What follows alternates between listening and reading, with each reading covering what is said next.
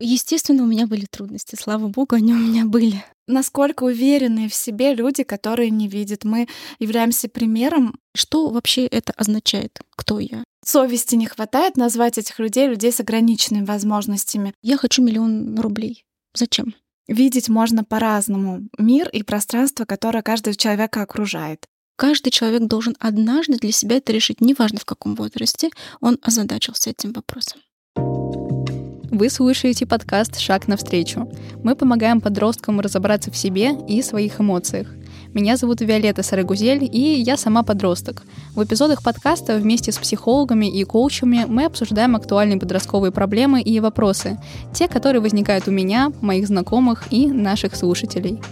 Сегодня у нас такая достаточно щепетильная и актуальная тема. Она близка и мне самой, Уметь рассказывать о своих талантах, увлечениях, преподносить себя очень важно для достижения успеха в жизни. Сомневаться в себе — это нормально, но зачастую это переходит в какой-то постоянный страх, и с этим становится сложно жить. Выступления на экзаменах, на каких-то конкурсах, да и просто общение с людьми становится значительно приятнее, когда ты уверен в себе и своих силах, знаешь, что тебе говорить и чувствуешь себя комфортно. Поэтому сегодня мы поговорим о том, как же как раз развить ту самую уверенность. У нас в гостях Элизабет Радюк, генеральный директор и совладелец Московского сенсорного интерактивного музея «Прогулка в темноте», бизнес-консультант и коуч. Здравствуйте, друзья! Очень рада вас слышать. А также Татьяна Касаткина, незрячий руководитель и наставник гидов музея «Прогулка в темноте». Всем добрый день! Очень рада тоже сегодня общаться с такими интересными гостями в студии. Уверена, что диалог сегодня будет максимально содержательным и увлекательным. Давайте начнем.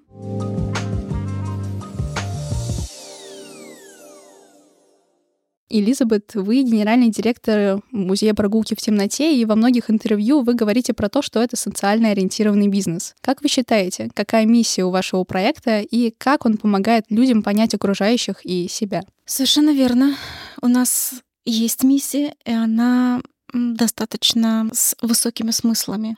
И статус социально ответственного бизнеса мы заслужили благодаря своей деятельности совместной. Совместно с нашей командой, основателями. Что мы делаем для общества? По большому счету мы служим обществу, реализуя свое предназначение. И сегодня как раз мы будем об этом говорить, насколько это важно, потому как реализация своего предназначения позволяет любому человеку быть уверенным в том, что он делает. Это дает силы, возможность если говорить конкретно о нашем музее, что мы делаем, наверняка каждый из вас встречался с такой фразой, что границы мыслимого да, определяют границы нашего материального. Ну, то есть мысли всегда материальны. Мы на самом деле сами учимся и учим всех тех, кто к нам приходит. Но в такой ненавязчивой форме, а как проводники, не как наставники, как проводники. Мы понимаем, что перемены всегда лучше начинать с себя, и, естественно, в нашей корпоративной культуре эти изменения не заложены именно в сторону созидания через реализацию предназначения. Каждый из нас, находящийся в команде нашего музея, и те, кто к нам приходит, окунаясь в темноту, в эталонную, попадая в нее, случается редкая возможность э, обратиться к самому себе. И вот этот навык внутренней работы, который очень важен для того, чтобы личность была осознанной, в темноте очень быстро начинает проявляться, потому что попадая в темноту, человек попадает в позитивный стресс. И все установки, маски, все уходит, потому что уму становится очень некомфортно, он не понимает, что происходит. Ему некогда реагировать на многие вещи. Попадая в эталонную темноту, человек обращается к самому себе. И наши замечательные гиды очень хорошо знают этот инструмент и, являясь проводниками, очень хорошо могут помочь и обрести этот вкус к внутренней работе. То есть добраться до самого себя, какой я есть на самом деле. И наша миссия в том, что мы пробуждаем осознанность. Через прогулки в темноте и через общение с другими людьми вы помогаете лучше понять самого себя. Все верно, потому что это очень важный, фундаментальный процесс в жизни любой личности. Если э, человек озадачен жить своей счастливой жизнью и исполнять свое предназначение, ради которого он пришел на эту землю. Давайте для наших слушателей, кто, возможно, еще не был в музее, чуть-чуть раскроем, в принципе, концепцию, что такое прогулки в темноте. А я попрошу Татьяну об этом рассказать. С удовольствием, спасибо большое. Нашему музею 7 лет. Это интереснейшая, уникальная история, где а, люди в группе от одного человека до восьми погружаются в абсолютную эталонную темноту. Такие экскурсии сопровождают незрячие или слабовидящие, очень слабовидящие экскурсоводы. А наша задача взять группу, завести ее в эталонную темноту и показать им, что такое мир без картинки, мир без зрения и мир, а, где человек может выйти из зоны комфорта, почувствовать, насколько видеть можно по-разному мир и пространство, которое каждого человека окружает. А музей состоит из а, привычных локаций. Каждый человек проводит время в квартире, выходит на улицу, посещает магазин, музей, бар. Мы в музее предоставляем такую возможность э, каждому гостю почувствовать себя в привычной, но непривычной обстановке. И это очень интересное путешествие. Приходите, с удовольствием вас тоже прогуляем, и вы сами ну, поймете, что это такое. Спасибо большое, Татьяна. Тогда следующий вопрос я адресую тоже вам. В интервью для музея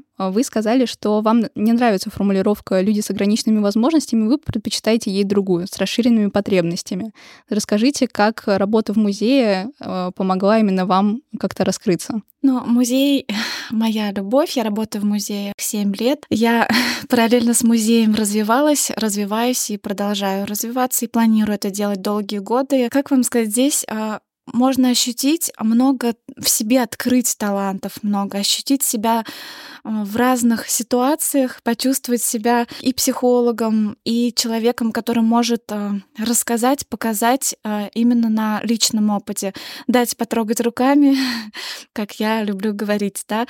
И ну, часто про вообще про незрячих людей и про людей имеющих инвалидность, говорят, что люди с ограниченными возможностями, да. Возможно, в какой-то степени в этом есть смысл, и кто-то считает себя человеком с ограниченными возможностями, но это скорее не про меня и не про гидов, которые работают в нашем классном музее.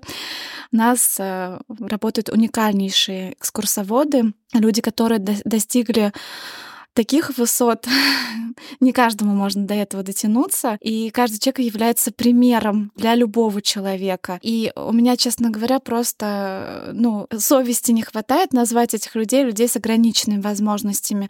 Мы люди с расширенными потребностями, нам чуть-чуть больше нужно, да, чем человеку, который пользуется всеми органами чувств, просто потому что мы не видим, мы недополучаем картинку, и где-то нам нужно чуть больше да, помочь возможно, возможно, самим добрать через другие органы чувств. И вот здесь мы как раз показываем каждому гостю, каждому посетителю музея, что мир без зрения, мир без картинки — это очень классная история, это очень интересно.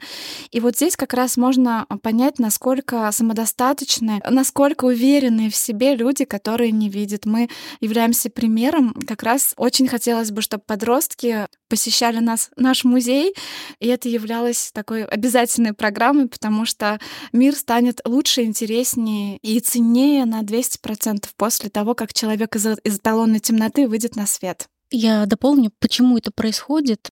Попадая к нам и побыв у нас всего лишь 60 минут, у людей всегда возникает вау-эффект, и человек задается вопросом таким, как здорово, что а, у меня есть зрение, значит, к нему нужно относиться особым образом и беречь его, да? Но это на поверхности то, что лежит. Второе, об окружающем мире меняется представление. Допустим, а, у нас был такой случай, когда ребенок, придя в школу, представьте такую ситуацию. Ну, дети иногда бывают очень злыми мы знаем, да, этот процесс, как это происходит. И тут э, ребенок говорит на то, как издеваются над его одноклассником. У него были огромные очки с большими диоптриями. Ах так? Давай-ка я тебе сейчас закрою глаза, и ты попробуешь дойти от доски до первой парты, и увидим, что у тебя получится. Понимаете, да, меняется сознание даже у ребенка. К нам приходят дети от 7 лет. Затем люди задаются вопросом, мои проблемы вообще не проблемы, это просто ситуация, которую можно решить. Потому что, глядя на наших замечательных э, гидов, которые решают такие задачи в своей жизни, достигают таких высот, как Татьяна говорила, они являются и мастерами спорта, и заканчивают лучшие топовые вузы нашей страны, и не одно высшее образование имеют, и пишут, э, являются журналистами э, в разных э, СМИ. В общем, результатов достаточно много и живут, самое главное, полноценной, интересной жизнью. Вот я не ощущаю, как Татьяна говорит, что это люди с ограниченными возможностями. Мне интересно. И знаете, что самое важное для бизнеса мы делаем? Мы не строим еще одну песочницу, чтобы сделать какие-то привилегии для людей с ограниченными, как вы говорите, да, возможностями. Мы, наоборот, хотим объединить э, эти два процесса. Такие же люди. Просто нужно чуть больше потребностей, да, для того, чтобы человек смог именно реализовать себя. Мне кажется, не зря говорят, что все познается в сравнении, и вот оказавшись в темноте и пообщавшись э, с людьми, которые видят мир по-другому, а, как раз можно понять и как-то переоценить, наверное, некоторые свои ценности. И очень приятно слышать, что многие люди, например, э, слабовидящие, тоже получают возможность э, полноценно как-то раскрываться.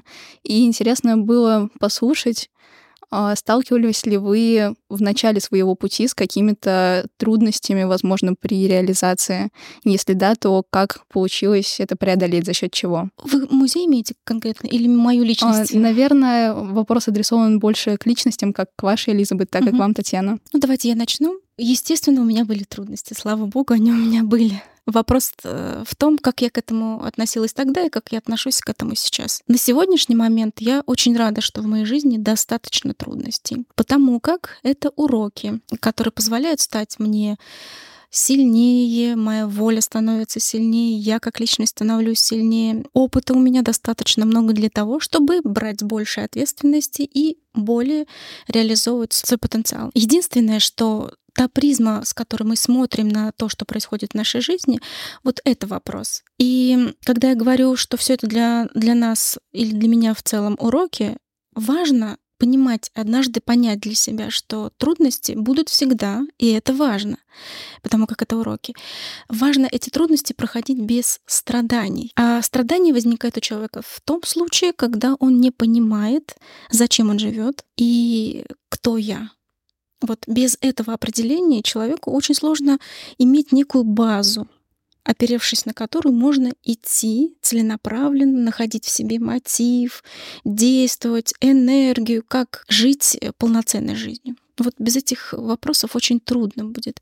Я долгое время искала эту истину для себя, и сейчас моя жизнь направлена на то, чтобы делиться, как в своей жизни ответить на вопросы подобного рода. И что они фундаментально важны.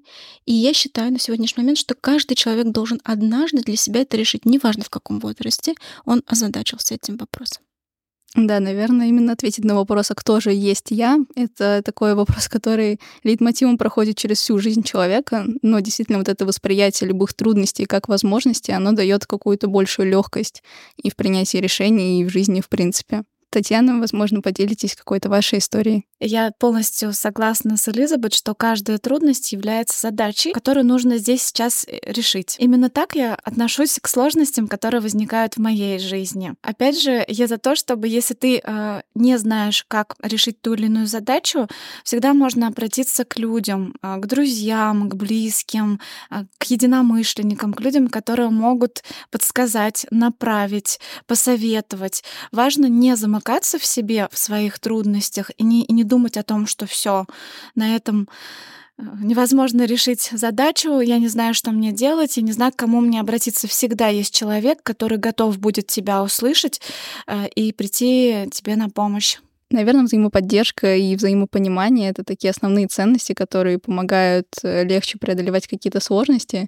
И видите, дорогие слушатели, уже целых два метода по борьбе с проблемами, так сказать, мы сегодня услышали. Кто-то воспринимает это как уроки, кто-то как задачи, которые нужно решить. Следующий вопрос, который меня, наверное, давно интересовал, как отношение к себе влияет на внешнюю коммуникацию? Непосредственным образом. Потому что пока личность не научится выстраивать взаимоотношения с самим собой, очень сложно будет человеку выстраивать отношения с близким окружением, ну, с любым окружением. Поэтому не зря все мудрецы говорят о том, что начинать нужно с себя, любые изменения. И поэтому вот эти фундаментальные, казалось бы, замыленные вопросы, зачем я и кто я, очень важны. Что вообще это означает? Кто я? Это означает простые, но трудно реализуемые вещи. То есть нужно вложить туда свои силы однажды.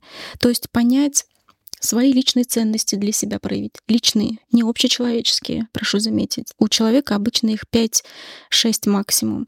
Это такая призма, благодаря которым человек сможет принимать решения э, в сложных ситуациях, основываясь на личные ценности, выстраивать свою призму, действовать исходя не из ситуации, а находиться на дне, делать выбор в сторону себя не в, в ложном эго, да, а в нормальном. Это очень важная вещь, фундаментальная.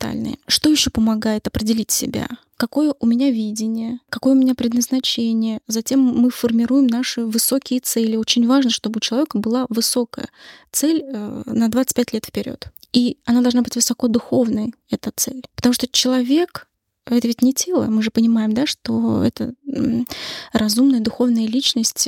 И удовлетворение в процессе достижения определенных целей человек получает только в случае, если он служит обществу, то есть реализует свой потенциал через предназначение. Помните, мы с вами, когда встречались, я приводила обычный простой пример, когда мы переводим бабушку через дорогу, как мы себя чувствуем, да, будучи ребенком. И вот это состояние, оно его можно расширять, множить и идти, идти, идти.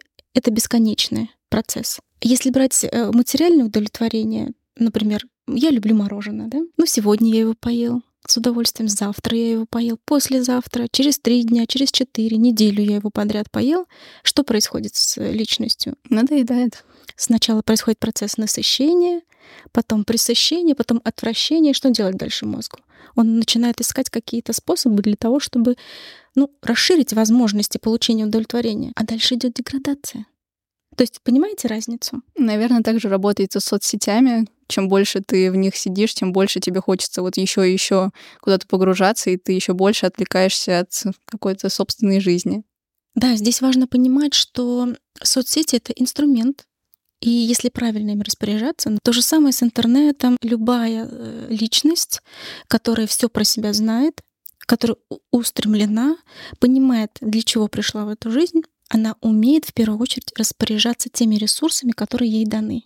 У каждого человека, который приходит на эту землю, есть некая своя доля, в том числе временная, да, и время, как мы знаем, невосполнимый ресурс. И, соответственно, все то, что дано человеку, он это чувствует. Это сложно описать словами, но тот, кто знает, почувствует, да, через ощущения. Вот это про себя нужно узнать. Например, знаете, вот у людей бывает, я такие цели, я хочу миллион рублей. Зачем? Это твоя вообще цель или она навязана извне? Для чего тебе нужен миллион рублей? Чтобы что? Может так оказаться, что ему и не миллион нужен, а три? Так ведь? Или наоборот, 500 будет тысяч достаточно. Вот на такие конкретные вопросы нужно отвечать и понимать, каков мотив. Мотивы всегда определяют действие человека. И одного осознания того, какое у меня предназначение, тоже недостаточно.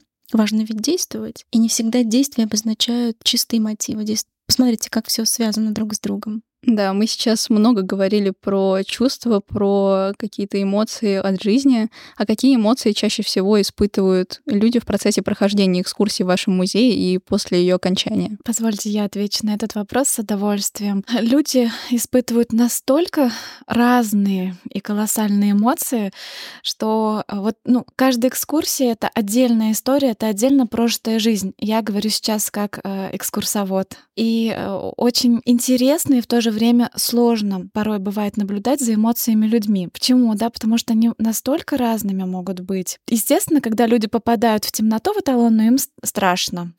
И вот этот первый страх, ощущение того, что все, я больше не могу, я дальше не пойду, оно посещает вот это состояние каждого нашего гостя. Но есть люди, которые могут преодолеть этот страх и пойти дальше, а есть люди, которые даже не предпринимают никакой, ни малейшей попытки пойти и попробовать свои силы. И здесь задача каждого из наших экскурсоводов помочь человеку сделать этот шаг и если человек смог преодолеть в себе все свои страхи, неуверенность, вот это самые классные эмоции, потому что когда человек выходит, он говорит, вау, какой я молодец, какой же я крутой парень, какая же классная девочка, что я просто дальше пошла. Не испугалась, не побоялась. И они выходят, у них глаза в прямом смысле слова горят. Мы даже можем это почувствовать. Я говорю про гидов, которые не видят, что глаза горят. Естественно, бывают эмоции благодарности. Они а, присущи вообще многим многим, большинству наших гостей. Люди, которые хотят обнять гида, постоять, сфотографироваться, поблагодарить. Есть гости, которые плачут. Да, это тоже нормальная реакция. Это значит, что человек пришел с живой душой и настолько мир и пространство да, а, в душе перевернулись после посещения музея, что он просто не стесняется, и он даже не может уже сдерживать эти эмоции. Есть люди, которые говорят, вау, большинство, как же классно, что я вижу, опять вижу. А, это тоже а, такие эмоции, которые люд, людям помогают ценить то, что они имеют. Особенно а, подростки, да, которым свойственно, ну, а, не то чтобы небрежно к своей жизни, к своему здоровью относиться, а как-то даже не обращать на это внимания. Хотя многие в гаджетах находятся, и ни для кого не секрет, что сейчас людей со стопроцентным зрением немного. А так или иначе к нам приходят люди, у которых тоже есть проблемы со зрением, и у подростков сейчас у многих есть есть а, проблема. Они говорят, вау, классно, что я прошел а, прогулку, но я теперь буду беречь зрение и буду поменьше сидеть в телефоне. Это же тоже важно, когда человек может сравнить, понять и сам дойти до этого, да. Где-то можно помочь, где-то можно подсказать. И маленькие детки, да, которые приходят 7 лет, 9 лет, они могут не, не до конца понимать и не осознавать, что они делают. А здесь эффект сравнения, он всегда хорошо работает. Еще есть такой момент, подростки, к сожалению, сожалению, ну, это данность, да, не всегда прислушиваются к мнению своих родителей. А все-таки они больше прислушиваются к своему окружению, к друзьям или к людям, которые им понравились, да, вот на кого они хотят полагаться, доверять, да, и у нас есть такая возможность, вот гиды могут настолько к себе расположить, что подростки могут э, понять, что действительно нужно беречь свое зрение не потому, что мама сказала, не сиди в телефоне, это вредно, а потому что вот он пришел, увидел слепого человека, прошел, да, через эталонную темноту, и 45 минут достаточно э, для того, чтобы человек понял все, да, даже многое в этой жизни. Да, такая теплая история. Я даже сама невольно заулыбалась, пока слушала вас. Мне кажется, это очень важно, что люди именно сами через это проходят и на собственном примере понимают вот эту вот разницу. Что, в принципе, а, для вас открытость жизни, какая-то проявленность, вот, и что мешает этому воплощаться? Открытость — это уверенность. Если человек уверен, он будет открытым. Но к этому процессу тоже нужно подходить разумно понимать, э, с кем, как общаться. Это тоже очень важно. Чтобы не было таких ситуаций, когда я всем заранее не верю. Да? Все таки кредит доверия — это важная такая составляющая, особенно для а, нового знакомства. И когда человек в течение жизни, ведь он, у него происходят перемены, он меняется, окружение меняется, соответственно, он будет знакомиться с новыми людьми. Нужно просто уметь правильно это делать. Для того, чтобы правильно это делать, знакомиться, да, и иметь близкое окружение. Вот Татьяна сегодня рассказывала о, о единомышленниках. Ведь это очень важное окружение. Единомышленники — это люди, с которыми можно идти в долгую к высоким целям совместным целям. То есть кто такие единомышленники? Люди, на которых ты можешь положиться. Как понять, что это твой единомышленник? Это люди, где вы созвучны по ценностям, целям и вкусам. И тогда море по колено можно достигать высоких результатов. Для того, чтобы был разум сильным, важна духовная практика. И важно, чтобы человек оставался человеком. Вот мы на наших сонастройках, у нас есть такие встречи, где мы командой встречаемся, и мы много раз говорили о том, что человеком быть трудно, но это стоит того, и оставаться человеком. И личности, э, серьезные личности, которые берут ответственность за свою жизнь, нужно делать выбор каждый день. И остаюсь я человеком или делаю выбор в угоду ну, каким-то материальным ценностям. Хотя никто не отрицает того, что человек должен уметь себя обеспечивать и все такое прочее. Ну да, все-таки, как говорится, в материальном мире живем, но понятно, что Все. должно быть что-то, кроме этого, что-то более высокое, наверное. Хотела спросить, а каковы обычно причины вот низкой самооценки, почему люди боятся себя проявлять? Но когда вы сказали о кредите доверия, я вспомнила себя, вспомнила ситуации жизни, когда близкие люди много раз э, предавали, были какие-то неприятные ситуации, и после этого ты как будто бы закрываешься. Вот, поэтому, наверное, следующий вопрос будет, какие методы повышения самооценки существуют, как после таких ситуаций реабилитироваться и начать снова верить? Трудности, конечно, проходить э, нужно уметь, но чтобы не закрываться, а правильно переживать любую ситуацию, всегда нужно помнить, что тебе это для чего-то дано. Быть уверенным без опыта невозможно. Нужно опыт набирать, а соответственно нужно действовать и не бояться.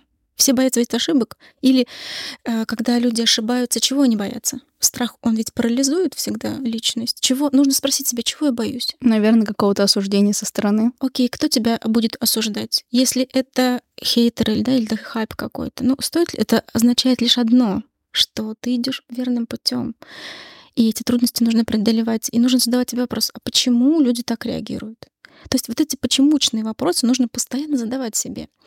И не обращать внимания не в смысле «пошли все вон», да, а быть осознанной личностью, задавать себе вопросы, анализировать. Для этого нужно мышление, собственное мнение, чтобы позиция была сильная. Наверное, чем дальше ты идешь, чем больше будет э, тех, кто обсуждает за спиной или высказывает какие-то недовольства.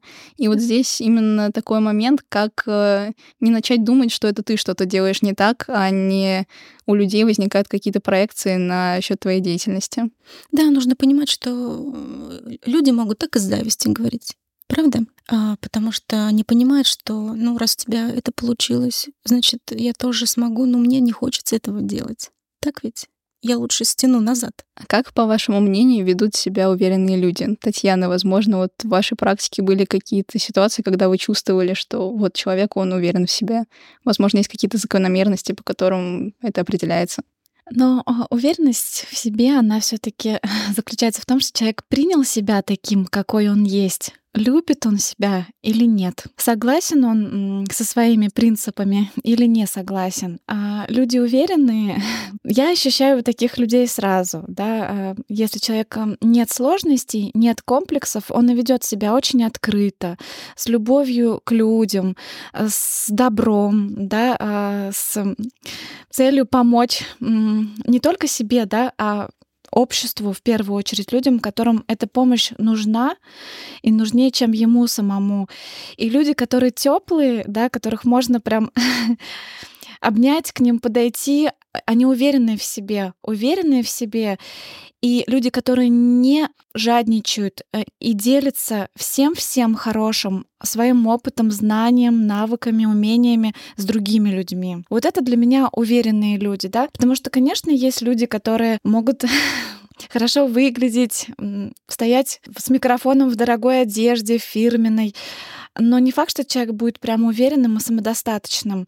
Для меня уверенные люди — это люди, которые любви столько отдают обществу и окружающим, и потом к ним она возвращается в таком объеме, и вот эта энергия каждый раз приумножается, и вот так работает уверенность в себе. Ее нужно развивать. У каждого человека есть свои какие-то, ну, комплексы. Каждый раз думаешь, а стоит ли так делать, а не стоит ли так делать, да? Ты каждый раз стоишь перед выбором. И если ты выбираешь в любом случае добро и помощь а, это всегда а, тебя будет только возвышать и только развивать. И вопрос, да, вот здесь был о доверии. Важно, даже если тебя предали, а каждого человека в любом случае предают в жизни, и каждый через это проходит, важно уметь прощать людей, прощать, быть выше этого и любить людей, которые тебя окружают. И если ты это можешь сделать или можешь научиться этому, или хотя бы задумываешься об этом, это уже хорошо. Это значит, человек движется в верном направлении. Такой очень близкий мне критерий уважения к людям вы обозначили. Я сразу вспомнила один пример, который я как-то давно читала в одной книге или статье, что человек способен любить окружающих, безусловно, только когда его собственная чаша любви переполнена. То есть он принимает себя полностью и может отдавать другим вот ту самую самую любовь. Да, есть такой термин. Э, человек находится в изобилии. Тот, который все про себя знает, принимает себя таким, какой есть, и понимает, что мир изобилен. Нет смысла в конкуренции, в зависти. Всего достаточно. Нужно только это принять. И, как помните, я говорила чуть раньше, уметь распоряжаться ресурсами, которые даются человеку при рождении, в том числе и на Земле. Да, а часто бывает такая история, когда человек вроде бы уверен в себе, а вроде бы самоуверен. И как вот э, распознать эту грань, как определить, ты э, действуешь так, потому что ну, просто из уважения, или ты действуешь так, потому что уже чувствуешь какое-то собственное превосходство? А это ведь чувствуется, человека нельзя обмануть. Обычно такой человек... Ну, самоуверенность — это обратная сторона неуверенности. То есть человек не, не, до, не самодостаточен. Ему чего-то не хватает, поэтому он утверждается за счет других людей. Это выражается в действиях, в поведении, когда... Ну, мы это понимаем, да, как это выглядит. Высокомерие, сарказм, присутствует, да, когда человек пытается реализовать себя за счет другого с помощью вот красивого микрофона и брендовой одежды, да, я не против э, всего этого. Это все замечательно и нужно в определенных э, моментах жизни. Нужно понимать, когда этим же самым ресурсом верно распорядиться. И человеческая душа так устроена, что даже если человек не осознает, что конкретно происходит, каков, каков мотив у человека в данный момент, когда он действует, самоуверенный. Внутри такое ощущение непонятно гадкое. Так ведь? Вот надо прислушиваться к себе. Вот что-то не так. И, соответственно, если я беру ответственность за свою жизнь, я опять задаю себе почемучный вопрос. Что не так? Что самое ужасное в жизни человека? Это ведь невежество. То есть нужно понимать, как жить в этом мире, знать законы. Вот и все. Интересоваться этим. Да, вся жизнь получается сплошные уроки и анализ. Но тема, она интересна. Да, да, все верно. Часто про уверенных людей говорят, что они харизматичны. А как вы понимаете термин харизма и как он связан с уверенностью? Говорят, что это талант, что это качество невероятно интересной личности. Я со всем этим согласна. Э, я размышляла на эту тему. А что же такое харизматичная личность? Для меня на мой взгляд, это совокупность опыта, силы, воли, знаний, лидерских качеств. Это человек, который может достучаться до сердца любого человека просто своим нахождением в пространстве. Ну, все понятно про этого человека. Да? Мы много говорили об уверенном человеке. И он готов повести за собой людей. Вот знаете, наверняка каждый встречался с таким явлением, когда я слушаю спикера, а, ну или любого человека, который вещает на аудиторию. Он теоретик, допустим, да, прекрасно рассказывает о какой-то теме, но опыта у него нет. И аудитория его слушает, ну да, ну да, ну да, но сердцем не соприкасается. И другой спикер, когда и опыт пройден, и огонь он чувствуется, да, в сердце такой настоящий огонь. И любовь, и вот все то, о чем говорила Татьяна, когда рассказывала о лидерах. И темой владеет, и э, теоретические знания, и все слушают с открытыми глазами его. И сразу же доверие возникает. Непонятно на каком уровне, через ощущения. И кому прислушиваются, потому что есть некая харизма, да, когда человек уверен, он ведь и ведет себя иначе. У него жесты определенные надеваются иначе, то есть изнутри на, наружу, не извне. Я сегодня неоднократно говорила о том, что очень важен навык внутренней работы. Потому что, чтобы что-то дать, чтобы эта уверенность была, нужно иметь опору и опираясь на эту опору через видение, миссию, да, стратегию, на действие, то есть на опыт, который у этой личности со временем обретется. Вот так я вижу харизматичную личность. Да, спасибо большое. Мне очень нравится, как наш сегодняшний диалог э, больше переходит э, в сторону того, чтобы чувствовать и опираться на свои собственные ощущения, мысли и убеждения жизни. Я прям даже за эти полчаса, 40 минут, мне кажется, стала осознаннее. Можете посоветовать какие-то полезные ресурсы, возможно, это книги, шоу, фильмы или подкасты, которые могут помочь подростку стать более уверенным и найти ответы на вопросы по темам, которые мы с вами сегодня обсуждали. Можно я посоветую каждому из подростков э, прийти к нам в музей? Вот там вы точно познакомитесь с харизматичными людьми. Каждый из них такой харизму имеет, что будет интересно, и вот это тепло, оно согреет ваши души. Э, с удовольствием рекомендую рекомендую.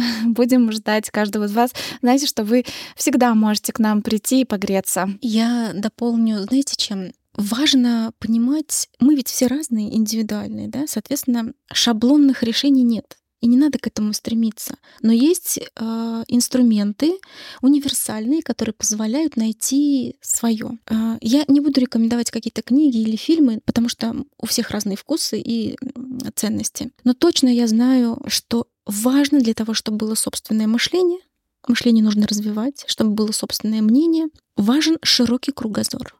Для этого необходимо вспомнить, чем занимались, как образовывали интеллигенцию или дворян во все времена, во всех странах. И, естественно, я всегда советую читать классику. Обязательно изучать искусство, музыка, изобразительное искусство, все. Обязательно расти как мастер в профессии и совершенствоваться в этом, выбрав однажды свой путь профессиональный, через служение делать это, формировать собственное мышление. И тогда путь свободен. Чем старше я становлюсь, тем больше я убеждаюсь в том, что без знания истории, каких-то классических Абсолютно. произведений, знаковых событий а, невозможно будущее, потому что тот опыт, который уже был пройден человечеством, он будет неизбежно повторяться, если не учитывать э, его ошибки и недостатки. Поэтому я считаю, что как раз в руках э, вот поколения, которое сейчас э, живет, живут несколько поколений, как раз учиться на этих ошибках и строить новую для нас интересную и безопасную реальность. Это высший пилотаж — учиться на чужих ошибках. Ну, вот сейчас смотрите, какая ситуация. Мы благодаря высоким технологиям замыкаемся, да, и меньше находимся в обществе, коммуницируем. Где брать опыт замечательным зумером? Это ведь великолепное, невероятное поколение, которое пришло с такими задатками. Я просто восхищаюсь ими правда. А где брать опыт, когда все в гаджетах? Естественно, мы, мы читаем Достоевского, и, и там ведь так подробно прописаны чувства, действия, мысли. Оттуда можно брать опыт. Да, да это книги. трудно. Это трудно читать таких э, мастодонтов, но это необходимо. Необходимо для того, чтобы понимать, как этот мир существует и человеческое общество, что бывает. Мы же не можем во всех ситуациях за жизнь пройти. Понятно, опыт нужен, но для того, чтобы понимать, как в той или иной ситуации быстро находить решение, вот там можно опыт добирать. Нужно глубоко-глубоко погружаться, мыслить. Мы же знаем, что все циклично. Да, вот вы говорили, историю важно понимать. Не нужно даже гадалки ходить для того, чтобы понимать причинно-следственные связи, что может произойти в том или ином обществе, да, в то или иное время. Поэтому я с вами абсолютно согласна. Да, спасибо большое, Элизабет. Спасибо за рекомендации. У нас в гостях были Элизабет Радюк, генеральный директор и совладелец Московского сенсорного интерактивного музея «Прогулка в темноте», бизнес-консультант и коуч, а также Татьяна Касаткина, незрячий руководитель и наставник гидов музея «Прогулка в темноте». И с вами была я, ведущая подкаста Виолетта Сарагузель. Надеемся, что сегодняшний выпуск был для вас, слушатели, полезен. Вы, так же, как и я, сегодня почерпнули для себя много нового и сделали какие-то определенные выводы, которые в дальнейшем вам помогут а, больше открываться миру и новым возможностям. До новых встреч! До свидания. Всего хорошего.